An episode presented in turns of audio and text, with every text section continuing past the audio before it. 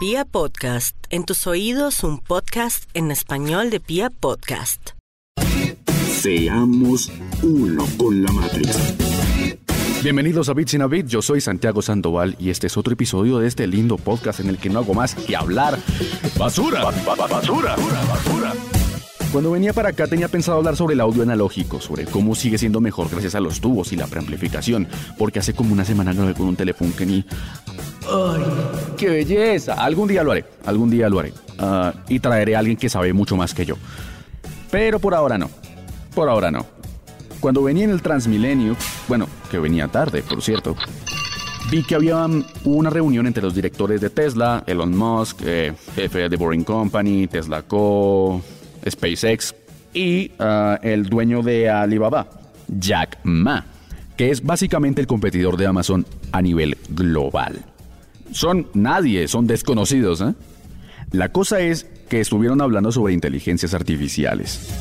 Estuvieron hablando cómo estas inteligencias pueden ayudarnos a nosotros a ser mejores personas porque al eliminar los empleos nos permiten a nosotros pasar a un entorno más creativo en el que nos preocuparíamos más por nuestro desarrollo como, como individuos.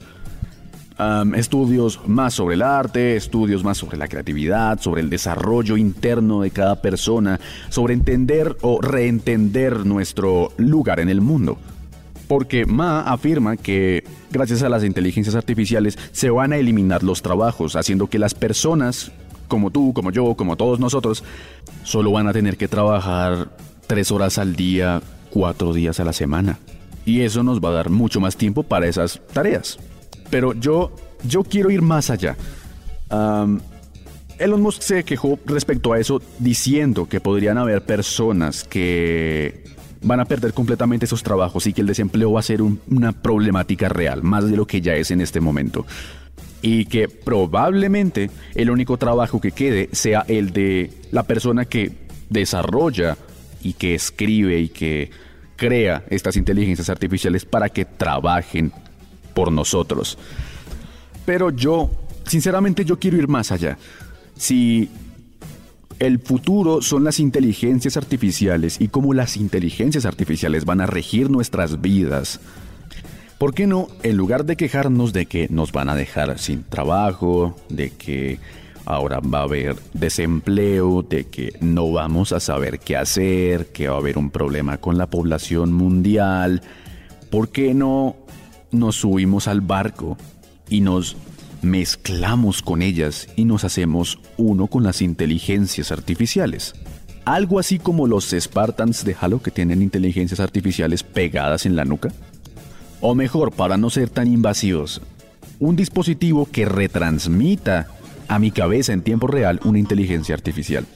A lo que quiero llegar es una unión humano-máquina y llegar al, al, mundo de los cyborgs. No como Battle Angel Alitas, sino, sino más al estilo de Halo, mm, por esos tiros. Sí, yo jalo para eso. Por ejemplo, yo siempre fui muy malo en cálculo, siempre fui malo en lo que se refería a matemáticas en general. Desde tercero primaria hasta bachillerato no hice más que perder toda evaluación, todo quiz, toda um, parcial, toda sensación de evaluación que, que se pudo haber presentado frente a mí. Todo, todo.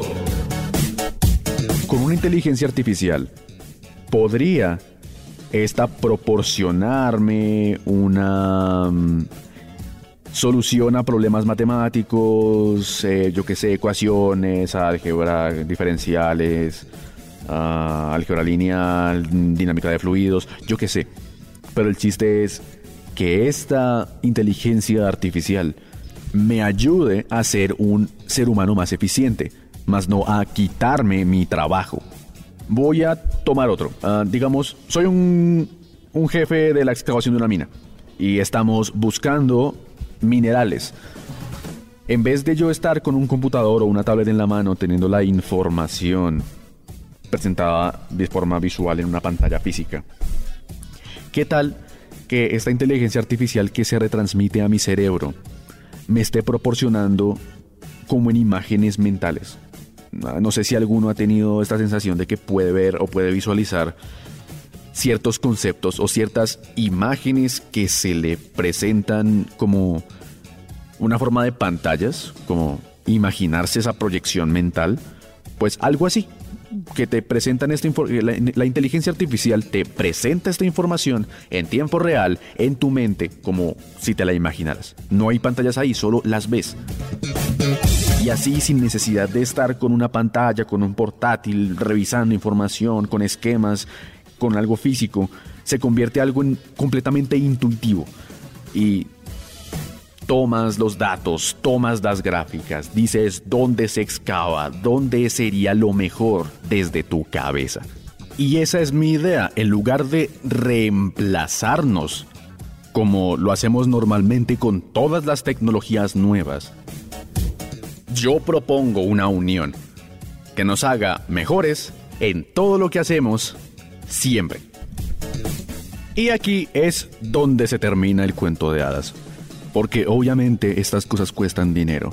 Y aquí, aquí me voy a poner distópico y posiblemente lo que va a llegar a pasar sea lo segundo que voy a decir y es que estas cosas van a estar disponibles para quien pueda pagar por ellas, que es lo lógico, seamos honestos. Y esto a mí me genera, me genera problemas.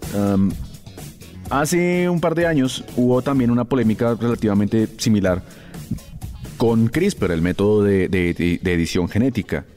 El problema es que, pues, si, a ti se te permite modificar al ser humano y solo está disponible para aquellos que puedan pagar por esto, ah, la división de clases va a ser mucho más marcada de lo que ya es, porque, porque no solo va a ser ahora monetaria y material, y por obvias razones educativa, sino que ahora va a pasar a ser una diferencia aptitudinal.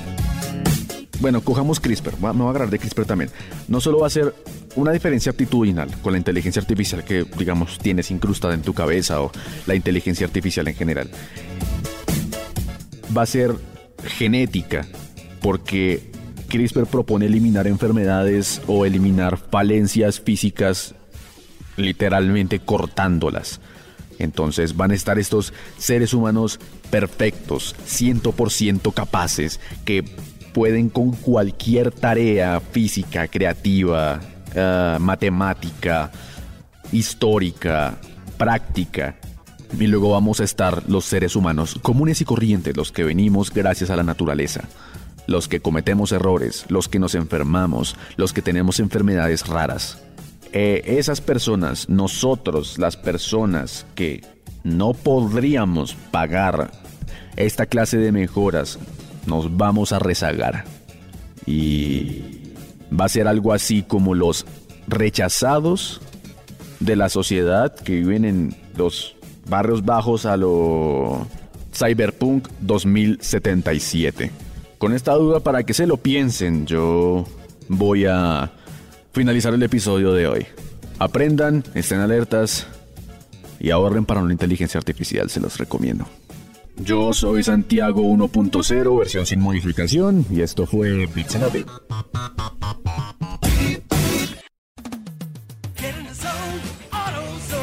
Bienvenido a AutoZone, donde siempre encuentras ayuda. ¿Tu auto no arranca? No te preocupes. Empecemos con probar tu batería gratis. Puede que solo necesites una recarga y también te ayudamos con eso. Si necesitas reemplazarla, estás en el lugar correcto porque tenemos opciones desde $79.99. En el destino número uno para baterías, tenemos la solución.